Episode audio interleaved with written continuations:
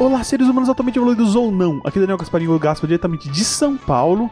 E hoje estamos aqui com Edu Castro. E aí, pessoas, de boas? Raniel. Opa, bom demais. E Ronald. Opa, bem-vindos a mais um episódio do Tesla Coil. Estamos aqui com aí a equipe dourada, né? Equipe de ouro. Esse pessoal aí muito sabido, muito inteligente. Sempre deixa aí nossos nossos dias de quarta, né? Não sei quando você assiste, mas geralmente sai de quarta. Recomendo assistir no dia que sair. E deixa o nosso dia mais, mais inteligente, né? Mas vamos lá. Bom, gente, é, para quem não sabe, a gente está com uma casa nova, né? Você pode acessar lá, que é aporteira.com.br. Lá você vai encontrar também o, o Tesla Coil junto com todos os outros podcasts. Recomendo aí você assistir todos. Você também pode chegar lá e comentar no, no, no post para interagir com as outras pessoas que também estão assistindo esse episódio. Ou para interagir conosco também, que eu vou ficar feliz em responder. E também você pode mandar um e-mail para teslacoilpodcast.gmail.com. Então vamos lá dar aquela força. Siga, siga, a gente também no Instagram e no Twitter, que é Tesla Coilcast, sem o pod, só arroba Tesla Coilcast no Twitter e no Instagram. Então a gente vai deixar no post o link para ir para você seguir a gente. É, gente, tem tudo na descrição aí. É só você olhar aqui embaixo. Provavelmente do lado, não sei aonde vocês estão vendo. Você sabe onde é que estão. é verdade. Ok, então vamos começar hoje. É, geralmente, acho que já é a quarta ou quinta semana consecutiva que vocês estão me ouvindo aí falar de astronomia. É um tema que eu já falei que eu gosto muito. Mas é o que tá tendo, né? Eu realmente. Eu acho assim, que eu não também não acompanho muito, muitas outras áreas. Mas é uma área que toda semana tem alguma novidade. Então a gente tá sempre tentando comentar aí pra você também ficar a par do que tá acontecendo. Mas antes da gente comentar a notícia, vamos dar uma contextualizada, né? É, eu gostaria de saber um pouco assim sobre observações, né? Eu sei que a gente tem várias maneiras assim de observar e o olho nu é apenas uma delas, talvez a primeira. Ah, talvez não, né? Com certeza foi a primeira maneira de observar o céu. Mas além disso, a gente tem telescópios, a gente tem radiotelescópios. Eu sei que tem uma infinidade de coisas, mas eu gostaria aí que nossos especialistas falassem um pouco sobre isso. Especialista é um bom termo, cara. Ai, ai, mas aqui a gente sabe o básico, mas vamos lá.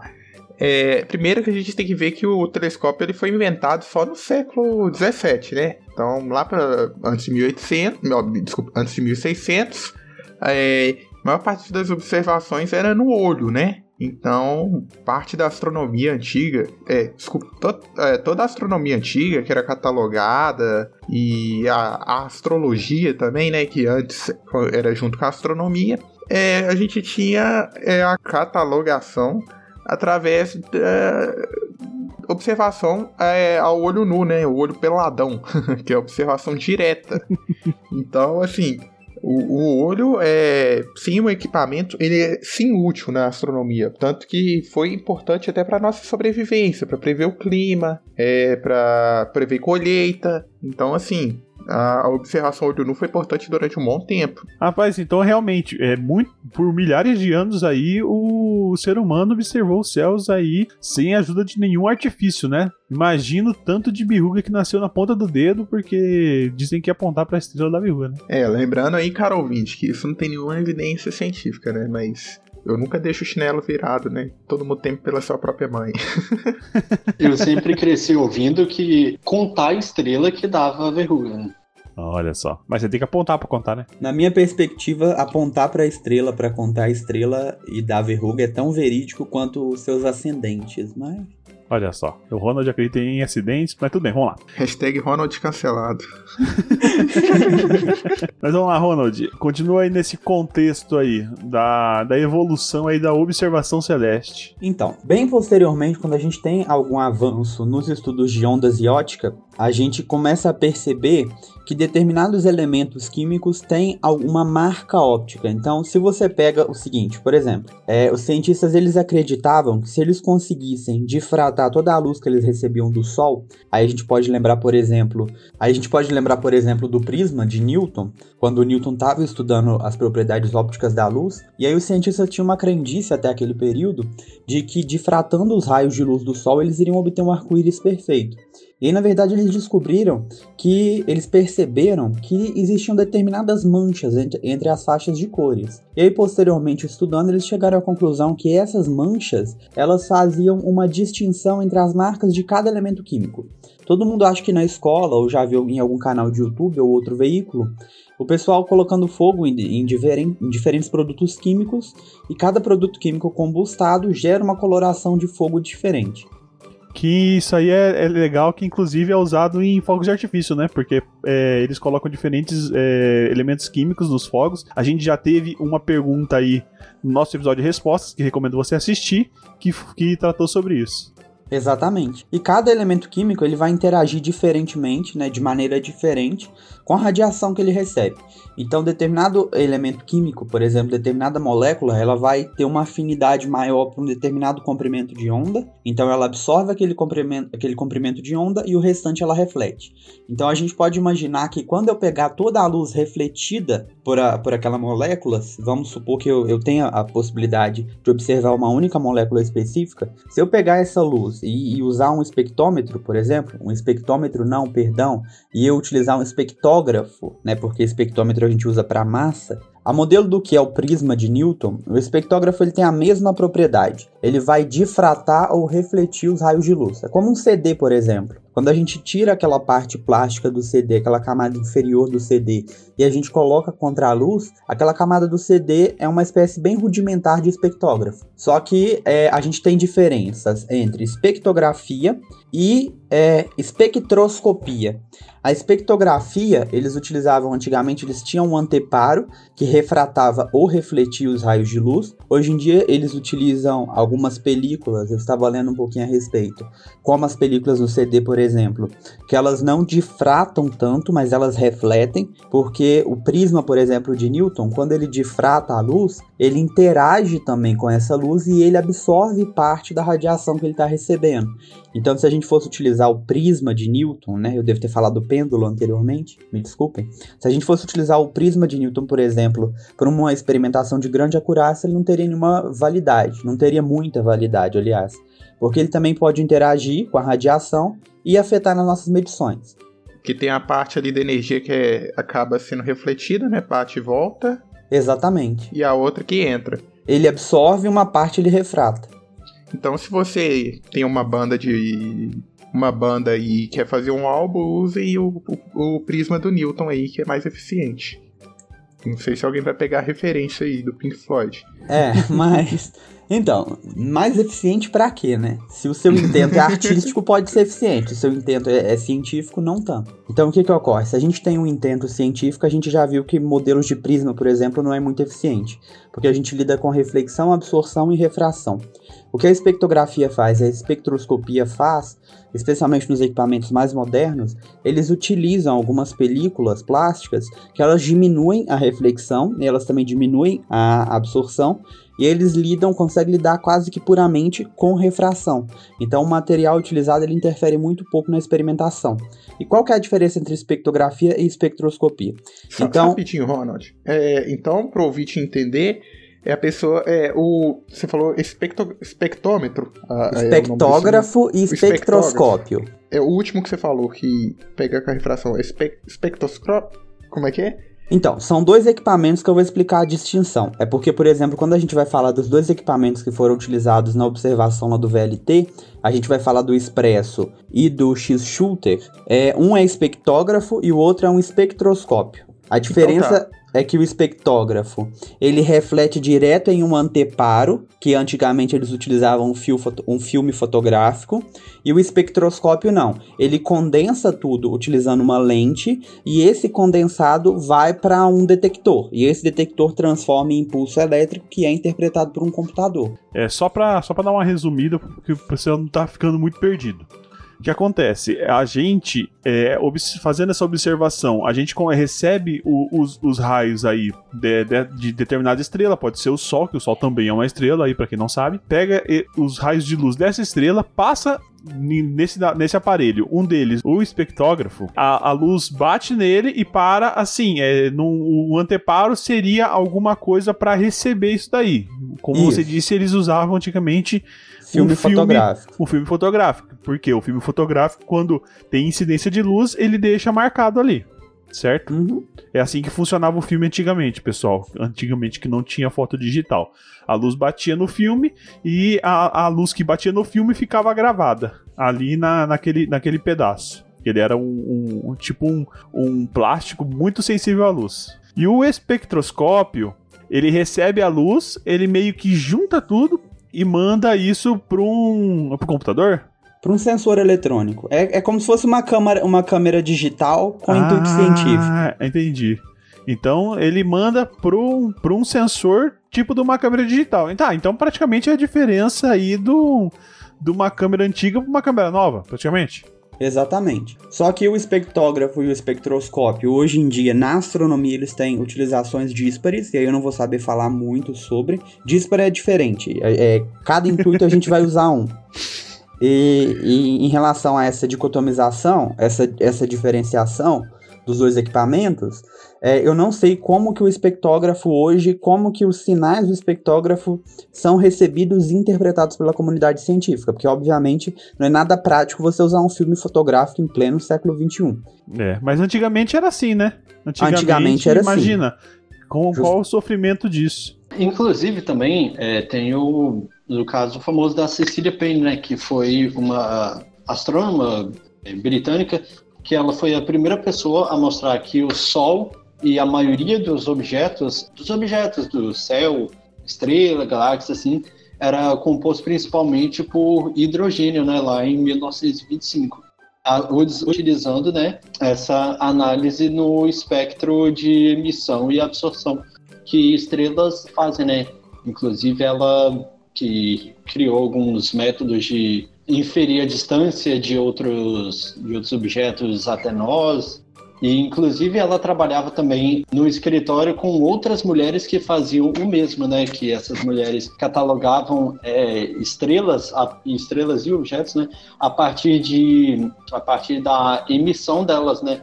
Acho que foi elas que criaram aquela aquela classificação do é, O, A, G, K, é, M. Nossa, F- essa fiz. Tem algumas. Tem até umas formas engraçadas de tentar é, decorar isso, né? Que, é, que são O, B, A. Pera, ah, nem lembro mais, mas enfim. É, são dados que são importantes até hoje, né? Porque quando você tem essas coletas de dados, é, esses dados, igual foi catalogado pela, pela Cecília e, grupo, e os grupos de pesquisadoras, e outros, e assim como também foram outros dados que foram também catalogados por outros grupos de pesquisadores também, eles são importantes na astronomia moderna, porque a astronomia moderna, grande parte da classificação de estrelas, é, aglomerados estelares que a gente tem hoje, a gente usa é, algoritmos que usam aprendizagem de máquina. Esses algoritmos, eles precisam de alguma coisa para alimentar eles, para eles poderem funcionar. E, e os dados antigos de, que eram coletados por esses astrônomos, eles são essenciais para melhorar a qualidade desses algoritmos. Porque primeiro você tem que ensinar um algoritmo, por exemplo, um exemplo bem rápido aqui. Se você quer que um algoritmo reconheça uma maçã, ele precisa ter visto várias maçãs de vários tipos, para ele poder reconhecer que aquilo é uma maçã. E para quando ele poder ver outra, falar: opa, isso aqui é uma maçã. Então, nesse, nessa minha analogia aqui, que os astrônomos antigos fizeram pra gente, antigos, né, do, do século passado, poxa, retrasado, foram dar essas maçãs de teste para que hoje a gente ache as maçãs novas. Talvez um conhecimento popular. Pra quem não conhece, existe um jogo que chama Elite Dangerous, que é um jogo de é um jogo de nave, só que ele tenta ser o mais real possível dentro assim, dentro do possível, né, gente? Porque a gente sabe que a gente não tem dobra espacial, a gente não tem viagem aí é, maior, é, com velocidade maior que a velocidade da luz. Mas é, é bem, bem engraçado que eles têm uma frase lá que você tem que re- recarregar a sua, a sua nave com energia solar. E eu lembrei disso aí que o, o Raniel falou, dos tipos de, de estrela, e tem até uma, uma frasezinha que é All be a fine girl and kiss me, que são as estrelas que você. que são do tipo do tipo certo, do, acho que tem alguns materiais, né? Que, que serviriam de, de energia, acho que é uma captação que a gente já deve fazer hoje, que é a OBAFGKM. E enquanto as outras a gente não conseguiria tão fácil assim obter energia, né? Que aí tem várias, DA, DC, Y, T, L, tem a estrela de nêutron, estrela MS, C, CN, S, W, tem várias. Sim, sim. É, e tem só. A gente na, no grupo da Liga da Astronomia, quando era né, uma, a Liga da Astronomia, que hoje é Testa Coil, é, a gente estava debatendo sobre isso uma vez e o Edu fez uma, um comentário que é uma forma de lembrar, de decorar também esses tipos de estrela, é, mais puxado para a parte do brasileiro, né? Que seria tipo Oba faz gente com medalha, que Oba é a Olimpíada Brasileira de Astronomia. E com com cara. Isso, com com K. É humor e piadas, né? Humor e piadas, né? É, Edu gênio. Então, dando aquela retomada, a gente estava falando das marcas dos elementos químicos. Então, se eu consigo pegar a luz que um objeto reflete ou que um objeto emite e analisar né, no, no espectroscópio, analisar no espectógrafo, perdão, ou no espectroscópio essa luz e poder é, diferenciar quais. Eu vou conseguir diferenciar então quais elementos que estão presentes naquela estrela, e aí citando o caso que, do, que o Raniel e o Edu embasaram, por exemplo, da Sicília, foi assim que ela conseguiu identificar que o principal elemento que estava presente na maioria das estrelas e é o principal combustível das estrelas, né, é o hidrogênio, justamente por causa dessa marca química estar tá presente em todas as estrelas, praticamente. E, bom, por fim, e hoje em dia também a nossa técnica e, e, os nossos instrumentos são tão apurados, são tão refinados, que a gente não só consegue depreender exatamente a porcentagem da concentração, obviamente aí vai ter uma, uma variável de erro, mas a gente consegue depreender com uma precisão muito boa.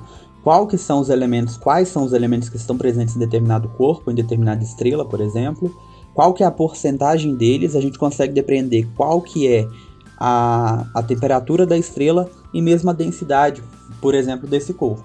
Então, ah, sim. E aí agora, por fim, chegando na, na parte que é o que, que a gente gostaria de explicitar até esse momento. Bom, se eu, então, a uma determinada distância, com os telescópios que a gente tem atualmente, com os instrumentos que a gente tem atualmente, é, em determinadas galáxias que estão a uma distância muito grande, muito extensiva, por exemplo, a gente não consegue fazer observação direta das estrelas.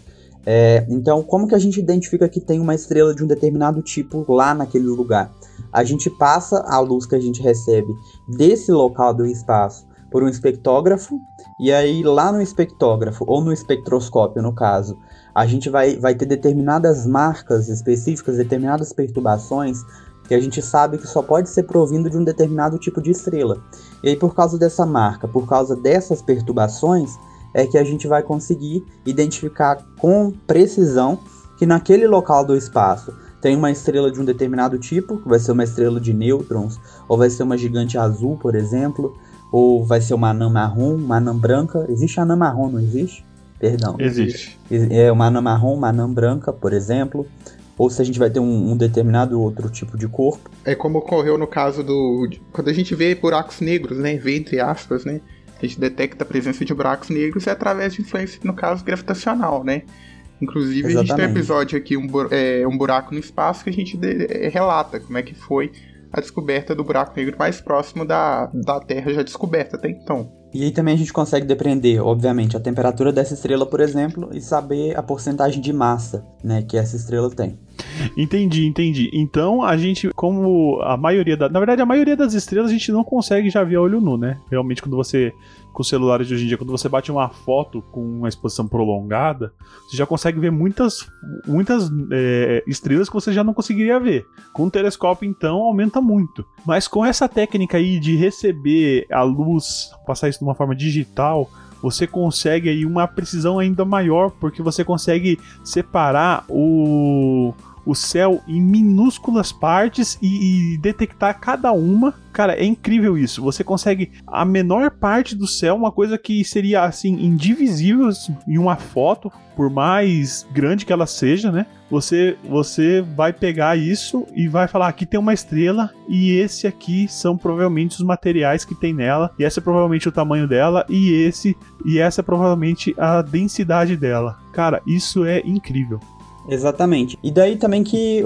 E daí provém uma evidência que um cientista que eu não vou rememorar, eu não vou lembrar ao certo qual cientista que foi, que ele pôde depreender, por exemplo, que o universo está em expansão. Porque ele percebeu que analisando algumas estrelas que estavam muito distantes, quanto mais distante ela era a estrela que era objeto de análise, ele percebeu que maior era a, a porcentagem de variações de tom na, na escala da luz visível, né? no espectro do vermelho, ele via. Então ele pensou: puxa, puxa vida, quanto mais longe eu analiso a estrela, mais vermelha eu obtenho na espectrografia ou na espectroscopia. Então, na espectrografia e na espectroscopia, ele percebeu que existe um desvio para o vermelho, que hoje a gente chama formalmente por efeito Doppler, e aí a gente pode observar, por exemplo, com o som. Se a gente tem uma ambulância aproximando em alta velocidade, a gente escuta o som em uma determinada frequência. Nesse caso, quando a ambulância está aproximando da gente, a gente observa o som numa frequência mais aguda. E conforme a ambulância vai se afastando da gente, a gente percebe o som numa frequência um pouco mais grave. E essas Mas variações. Ô, Ronald, sim, pá, fica bem elucidativo. Você conseguiria fazer um exemplo desse som? Imita aí, imita aí. Ai, ai.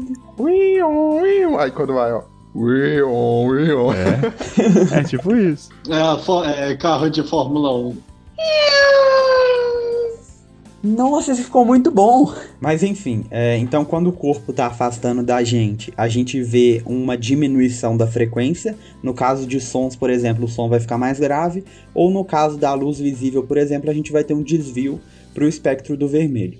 E aí, é, só que existem corpos que estão tão distantes da gente, mas tão distantes, nos limites do universo, por exemplo, que a única coisa que a gente recebe de lá, seja que tenha saído no comprimento da luz visível ou em qualquer outro comprimento de onda, justamente por causa da magnitude do efeito Doppler, né? Porque quanto mais distante, maior a velocidade de, de afastamento dos corpos, tudo que a gente recebe já está na, na escala de microondas é, já está na, na frequência de microondas, perdão.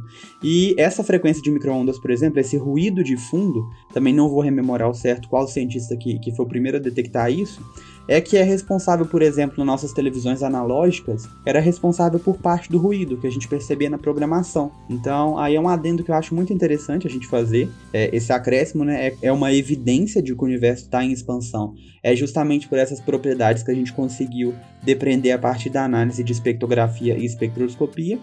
E, bom, enfim, é isso. E quando o corpo está aproximando? É, a gente, por exemplo, a gente vai ter um aumento na frequência e isso vai, esse aumento na frequência, ele vai ocasionar um desvio para o espectro do azul, né, em contraposição ao desvio para o espectro do vermelho. Então é Entendi. isso.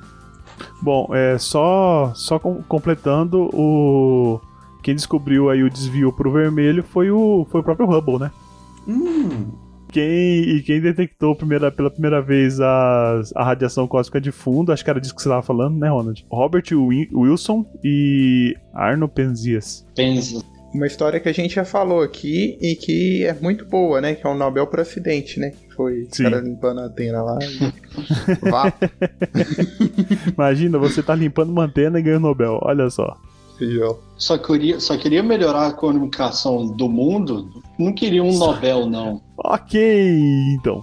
É, bom, a gente já viu aí várias maneiras é, visíveis, né? Eu acho que, para não deixar o cast muito extenso, eu não vou entrar aí nas outras formas de detecção. Mas se, você, se alguém quiser citar só o nome, citar, pelo amor de Deus, sem explicação, só pra gente deixar aí um gancho para um cast futuro.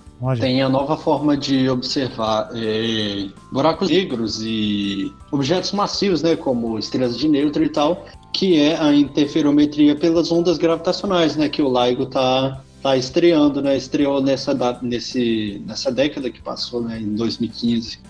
Sim. Primeira detecção real assim da fusão de dois buracos negros, tá, que a gente sempre fala aqui. Sim. A gente também tem a, a detecção por rádio, né? Por ondas de rádio, como a gente acabou de falar. Então, uma também que eu acho bem interessante, que é utilizada especialmente para a gente detectar exoplanetas, que a gente vai tratar logo a seguir de um equipamento que vai ser utilizado para a obtenção dos dados da notícia que a gente trouxe hoje. E esse equipamento, ele é tão preciso, ele é um espectrógrafo de tamanha precisão, que ele consegue detectar perturbações na frequência de emissão eh, das radiações por parte das estrelas, por exemplo, que sejam ocasionadas pela, pela interação gravitacional com outros corpos que estejam em órbita. Então, por exemplo, a Terra interagindo com o Sol. Essa interação da Terra com o Sol, ela vai modificar, é, numa escala extremamente ínfima, o padrão da frequência de emissão é, da radiação que provém do Sol. E aí, Olha só. esse equipamento, a partir da análise dessas alterações, dessas perturbações, consegue detectar exoplanetas na órbita de algumas estrelas. Aí. Entendi. Então, só pra é, acrescentar mais algumas coisas à lista, que a gente não vai comentar, que a gente ainda tem a infravermelho, né? A astronomia por infravermelho. A gente tem por ultravioleta, raios X, raios gama. E também, eu acho que a gente já até falou aqui, também com por campos eletromagnéticos, né? Que é o caso que a gente já comentou da aurora boreal. É, vamos passar para frente, virar a página e o que que traz a gente aqui? A gente tem uma notícia bem interessante. Alguém gostaria de trazer pra gente? Então, os, os astrônomos, né, recentemente detec- é, lançaram um artigo, né, dizendo que detectaram uma estrela que sumiu do nada. Uma estrela longe, né, que como a gente não consegue, é, como o Ronald falou, né, a gente não consegue é, observar com, com telescópios normais. Então a gente tem que fazer, como está muito distante, né, a gente tem que fazer essas detecções indiretas, como a gente falou é, anteriormente. E o, o estranho é que a galáxia, né, para qual essa estrela pertence, ela é uma galáxia anã que tem menos metal, né, já já detectada, né? Você não encontra lá Iron Maiden, Slipknot, nem nada desse tipo, não. Né? Meu Deus. Vai ficar, viu? Vai ficar e vai passar eu tava vergonha. me segurando, mas não consegui. Eu amo essa piada. Ô, mas quando você fala metal, é, é metal de químico ou metal de astrônomo? Porque pra quem não sabe, metal de químico é aquele lá da matéria periódica. E metal de astrônomo é tudo que não é hidrogênio e hélio, eles falam que é metal. O que, quando- que, que você quer dizer com metal? Exatamente. É metal de astrônomo? Eu acho que é, é, que é metal de astroquímico, né? Que é toda a tabela periódica. Pronto. É toda, é toda a tabela periódica, então. O que não foi hidrogênio e hélio. Lá, então, tem uma alta concentração de hidrogênio e hélio. É porque às vezes a pessoa acha que tá metal igual da tabela periódica ali. Não, pro astrônomo, tudo que não é hidrogênio e hélio é metal. Pronto, acabou. Mas enfim, voltando à notícia, é, eles observaram né, o desaparecimento repentino né, nos dados espectrais da, dessa estrela, né, que eles estavam observando por esse método é, de análise espectral. Aí, é, uma, das, uma das linhas de emissão, né, que é chamada do hidrogênio alfa, que não precisa muito entrar em detalhes, é só uma, o hidrogênio é, ionizado, né? Basicamente é o hidrogênio ionizado. E Sem o esse, e esse hidrogênio alfa, ele está associado sempre com estrelas massivas, né? Azuis e de brilho bem variante. Então isso poderia significar que a estrela estava nos últimos momentos da vida dela, né? Bom, é, uns- umas coisas interessantes, né, sobre essa estrela é que a luminosidade intrínseca né, dessa estrela, que tem equação para a gente medir, porque a luminosidade e brilho são coisas diferentes. Luminosidade é uma coisa que é uma forma né, que você mede o quanto aquela é, estrela emite de luz intrínseca, né? E a luminosidade dessa, dessa estrela é de 3 milhões e 800 mil vezes mais intensa do que a luminosidade do Sol. Então, é uma coisa muito alta. É, Bem, só então, para só pra pessoa entender, então, a luminosidade é a energia que ela tá emitindo ali, é, perto da superfície dela, né, no caso, né? É, Isso. É igual você pegar uma lâmpada, você tem duas lâmpadas, sei lá, de 10 watts. Elas têm a mesma luminosidade. Mas se você botar uma lâmpada na sua cara e uma a 10 km de você, apesar delas tiverem a, a mesma luminosidade, elas vão ter brilhos diferentes. Você vai ficar cego por causa de uma e a outra você nem vai enxergar. Se você não ficar cego. Né? Exatamente. E esse, e esse que é o ponto da, da magnitude, né? Que a gente faz, que tem o estudo da magnitude, né?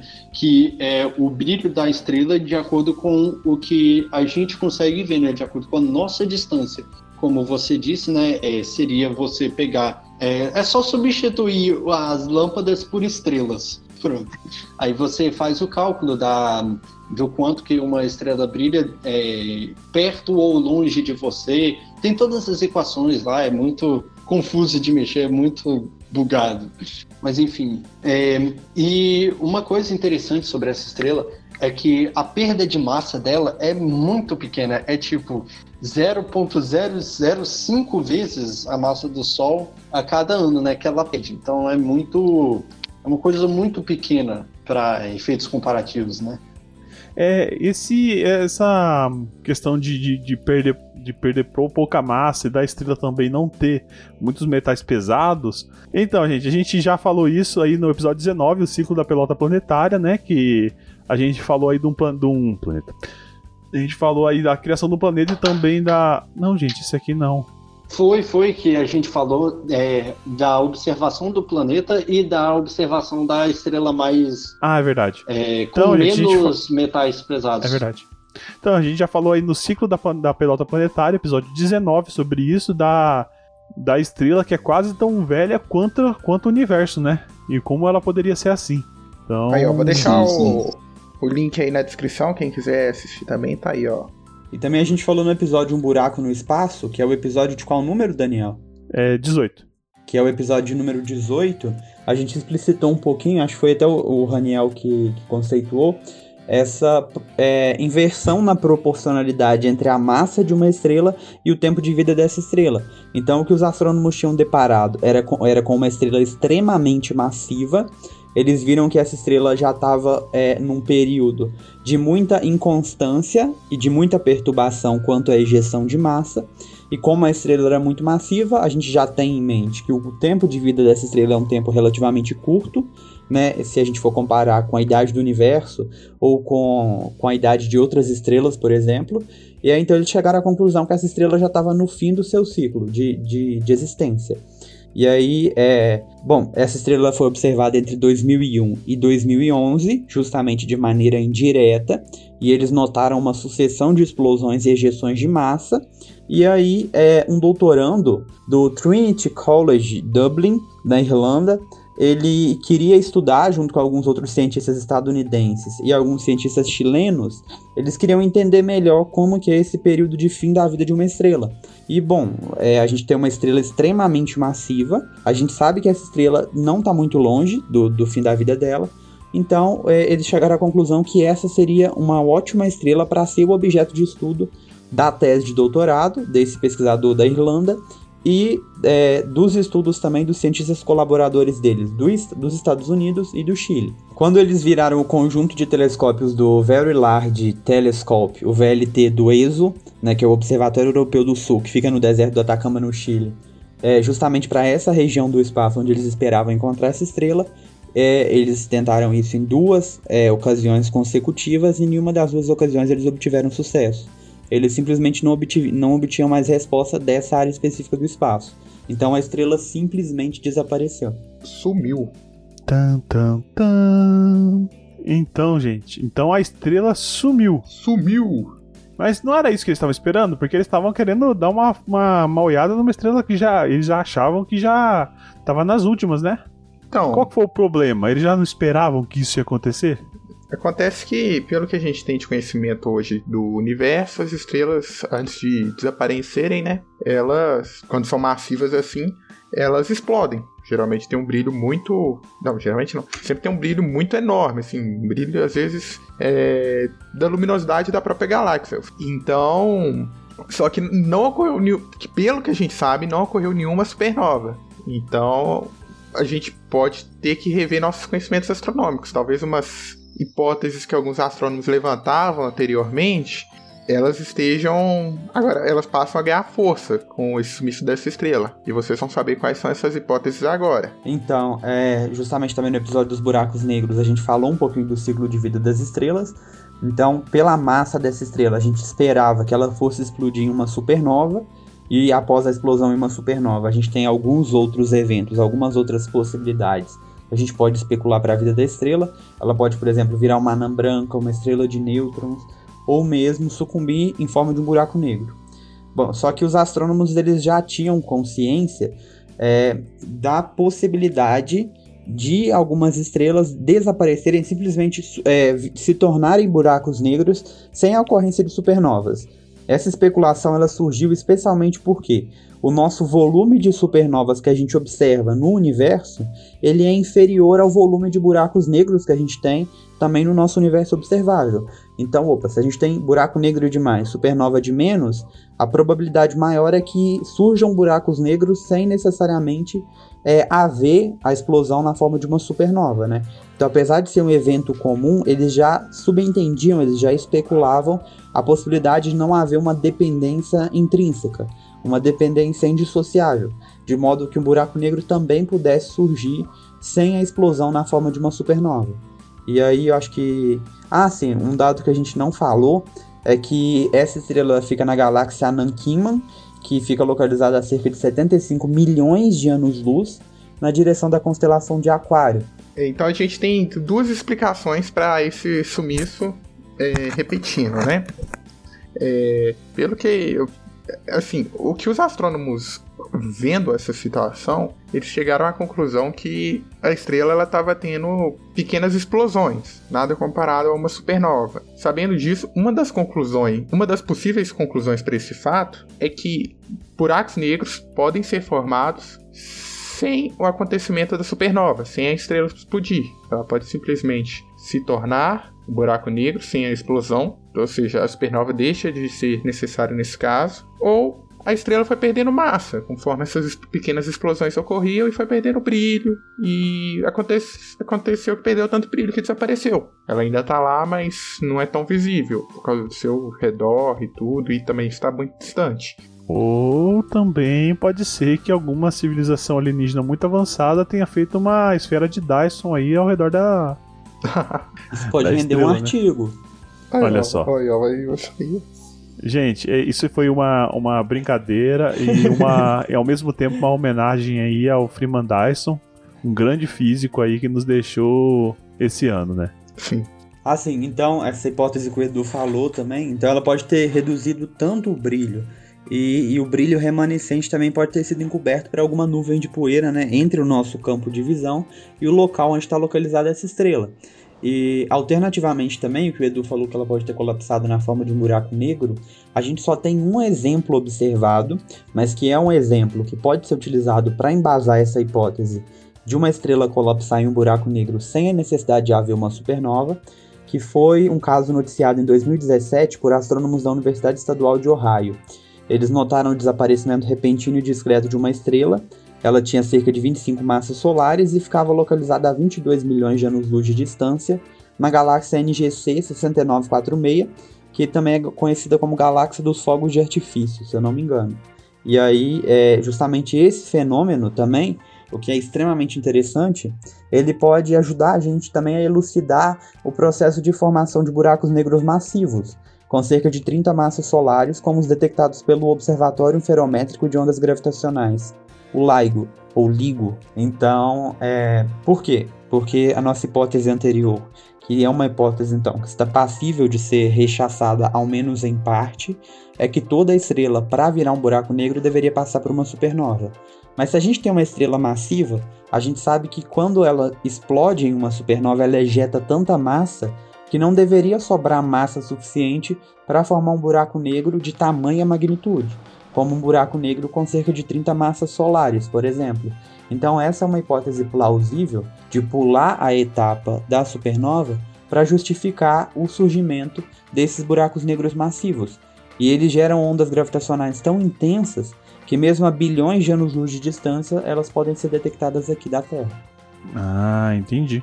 Então pode ser que a estrela tenha se colapsado em si mesmo e virado realmente um buraco negro, aí adicionando algo novo que a gente não sabia, que a gente supunha, né, até, até então, que assim que funciona a ciência, né? A gente cada dia descobre algo novo que pode aí acrescentar ou desbancar algo anterior a isso. E também é, o que pode ter acontecido, uma, alguma nuvem de poeira ou alguma coisa entrou aí no, nesse meio do caminho, assim, possibilitando a gente de ter uma visão. Ou pode ser que ela tenha aí é, esmorecido, né? De, de tanto, tanto essas micro explosões acontecerem, ela ejetou tanta massa que realmente esfriou e o redor dela tá tão brilhante que a gente não consegue mais observar ela. Eu tava pensando aqui também, eu gosto muito dessa ideia, né, de que essa estrela possa ter virado buraco negro sem passar pelo pelo processo de supernova, né? E uma das coisas que eu penso, né, que possa contribuir para isso é que essa estrela está localizada numa galáxia que quase não tem metais pesados, né, como a gente havia falado. E um dos combustíveis para acontecer é, o processo de supernova é uma alta concentração de metais pesados no núcleo de uma estrela. Então, isso poderia, então, como essa estrela pode não ter muitos metais pesados, ela pode facilmente virar um buraco negro sem passar pelo processo de supernova. Isso eu especulando, né? Não tá, isso não tá no artigo nem nada, é só eu pensando aqui mesmo. Não, mas realmente, se for para escolher entre a estrela, a estrela apagou ou tem algumas coisinhas aí na lei, uma sujeirinha, eu prefiro buraco negro porque buraco negro não dá para competir. Buraco negro sempre é a melhor escolha. Exatamente. Menos se você estiver próximo dele, né? É, realmente, se você estiver próximo dele, geralmente buraco negro é uma das piores escolhas. Tudo bem, mas é, vocês falaram aí e tal, vocês falaram bastante, a gente já explicou esses, os, os espectógrafos, o espectrograma, sei lá. É, esses nomes dificílimos aí de se pronunciar, realmente um trava-língua. Mas que o que, que eles realmente utilizaram aí para fazer essas observações? Eu fiquei curioso agora. Mas em agosto de 2019, então, eles fizeram uma primeira observação, orientando os quatro grandes telescópios do VLT para essa galáxia. E o que é interessante é que cada um deles tem 8 metros de extensão. Então, bom, eles orientaram então os quatro telescópios justamente para essa galáxia. E é, eles não encontraram nenhum indício dessa estrela. Mas como a gente não consegue fazer observação direta, o que eles fizeram foi é, utilizar um instrumento que eles deram o nome de expresso. E isso é uma sigla, interessante que formou uma palavra, mas é um espectógrafo é, de grande sensibilidade, rememorando aí que o espectógrafo é esse que tem placa, que tinha placa fotográfica, né? Antigamente, hoje em dia eu já não, não rememoro mais como que é o processo de aquisição desses dados. E e esse equipamento expresso, ele é o que é utilizado para detectar exoplanetas, para fazer a detecção de exoplanetas. Justamente por essa questão que eu falei da, da, da interação gravitacional entre um exoplaneta e entre a sua estrela, que gera justamente essas perturbações na frequência das ondas é, emitidas e refletidas pela estrela. Mas enfim, bom, basicamente é isso. Então ele é um espectógrafo, o expresso, que foi utilizado na primeira observação, é um espectógrafo de grande sensibilidade. E aí é, eles depois realizaram uma segunda observação para confirmar o que eles tinham visto. Nessa segunda observação, eles utilizaram um equipamento chamado X-Shooter, que também foi montado no VLT, e dessa vez o X-Shooter ele é um espectroscópio, que é esse equipamento que utiliza as lentes, e o espectroscópio, é, e no caso desse X-Shooter, ele tem uma resolução intermediária, mas essa resolução dele se concentra numa faixa de comprimento entre o ultravioleta e o infravermelho, que então é, é aquela escala ali da luz visível. E mais uma vez também eles não encontraram nenhum indício da estrela.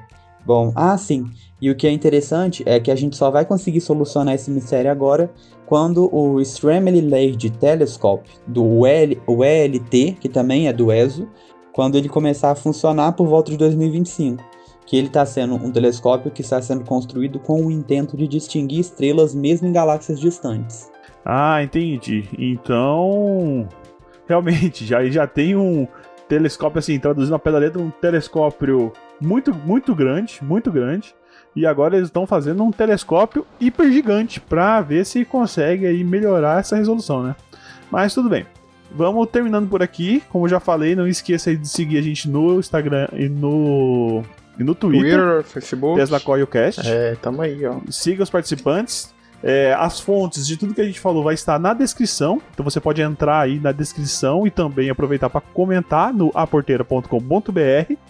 E, e vamos, vamos deixar aquele abraço pra gente, né? Se quiser também mandar um e-mail para teslacoilcast.gmail.com, também fica à vontade que a gente vai ficar feliz em responder. O e-mail é teslacoilpodcast. E também, se você quiser mandar alguma pergunta para a sessão de resposta das meninas, que já está no seu feed aí antes dessa, espero que você tenha ouvido. Se você quiser, pode mandar, que elas também vão ficar muito felizes em responder. Pode mandar nos comentários, pode mandar por e-mail, pode mandar por DM do Twitter, pode mandar pelo Instagram também, mensaginha do Instagram, que eu não sei como chama. É, o, Instagram é Tesla Coilcast, o e-mail Tesla Coil Podcast, tá tudo na descrição aí. Ok, então a gente vai terminando por aqui. E vamos às nossas considerações finais. Edu Castro? Obrigado aí, gente, por estar tá trabalhando junto aí na divulgação. Adoro vocês da equipe. O, Gaspa tá editando o principal, mas eu queria mandar um abraço aí pro Luan, pro Pedro, pra todo mundo aí que edita também, que upa o podcast no Anchor e nas outras plataformas aí. Oh, e, e, gostaria de agradecer também ao nosso público, que é muito bom, nosso público maravilhoso. Se você gosta do nosso trabalho, divulgue com amigos. É a forma que você tem de nos apoiar. É só você mandar num grupo da faculdade, um grupo da escola, é, já vai ajudar. Grupo da família. É, grupo da família também. Vai, a, ajuda pra caramba. Vocês não sabem como. Para os nossos números, é, impacta bastante. A gente vê quando as pessoas estão divulgando. Então, obrigado aí, gente. É, até semana que vem. Ou, a gente vai ter podcast semana que vem. Não sei se eu vou estar nele, mas fiquem ligados. é isso aí. Ok, Ronald. Então, eu gostaria de agradecer muitíssimo pela audiência mais uma vez. E a gente se encontra nos próximos episódios. Se você gostou desse episódio, ou dos outros episódios, né? Assista, é, ouça os demais episódios e também compartilhe com seus amigos, familiares e é isso. Fazendo uma paráfrase do Edu aí. Gostaria só de deixar uma reflexão que eu gostei bastante, de cunho muito filosófico e até um pouco epistemológico, que é do livro Noite na Taverna, do Álvares de Azevedo, nosso grande Álvares de Azevedo, né, inclusive, que é sobre a morte. Então, bem breve, morrer e pensar no morrer, insensata, descer do leito morno do amor à pedra fria dos mortos, nem sabe o que dizes. Sabe o que é a palavra morrer? É a dúvida que afana a existência, é a dúvida, o pressentimento que resfria a fronte do suicida, que lhe passa nos cabelos como um vento de inverno e nos empalidece a cabeça como Hamlet. Morrer é a cessação de todos os sonhos, de todas as palpitações do peito, de todas as esperanças. É estar peito a peito com nossos antigos amores e não senti-los. Doida, é um noivado medonho do verme, um lençol bem negro da mortalha. Não falhes nisso, porque lembrar o coveiro junto ao leito da vida? Põe a mão no teu coração, bate, bate e bate com força, como o feto nas entranhas de sua mãe. Há ali dentro muita vida ainda, muito amor por amar, muito fogo por viver. É isso. Até mais. Eita, até arrepiei aqui. é... Raniel. Então, eu só queria trazer uma outra reflexão, né, como o, o Ronald trouxe também, é de uma música do Avenged Sevenfold, que é uma banda de metal também, é, que ela tem a participação do Neil deGrasse Tyson. E um trecho dela, é, o Neil deGrasse Tyson fala sobre o quão o universo é grande né, em comparação a nós. E ele fala assim: não importa quão grande o nosso mundo é, nossos corações, nossas mentes, nossos atlas desproporcionais, o universo é ainda maior. Há mais estrelas no universo do que grãos de areia nas praias do mundo. Mais estrelas no universo do que segundos de tempo que passaram desde que a Terra se formou. Mais estrelas do que palavras e sons já pronunciados por todos os seres humanos que já viveram. Só queria trazer essa, esse trecho de reflexão sobre o como a gente julga nós mesmos a partir é, do centro do universo, né? Que a gente acha que a gente é especial de uma de certa forma, mas numa escala numa escala cósmica a gente não é quase nada, né? E mesmo assim, para o mundo de algumas pessoas a gente é muito. E eu só queria trazer essa reflexão mesmo. É, bom, pessoal aqui realmente é só poetas hoje, né? Bom, Vamos lá, compartilha com seus amigos, compartilha com a sua família, compartilha na sua igreja. Onde você for, compartilha aí o, o Tesla Coil. Vamos espalhar aí a gente para qualquer lugar. Espalhando a palavra da ciência. É verdade. então, de Newton. então vamos, vamos, dar aquela, aquela força pra gente que a gente tá precisando aí crescer. E para que, não, não pela gente, mas que realmente a gente consiga aí é, fazer uma divulgação científica e significativa, né? Conto com o apoio de vocês e até a próxima semana com mais um Tesla Core.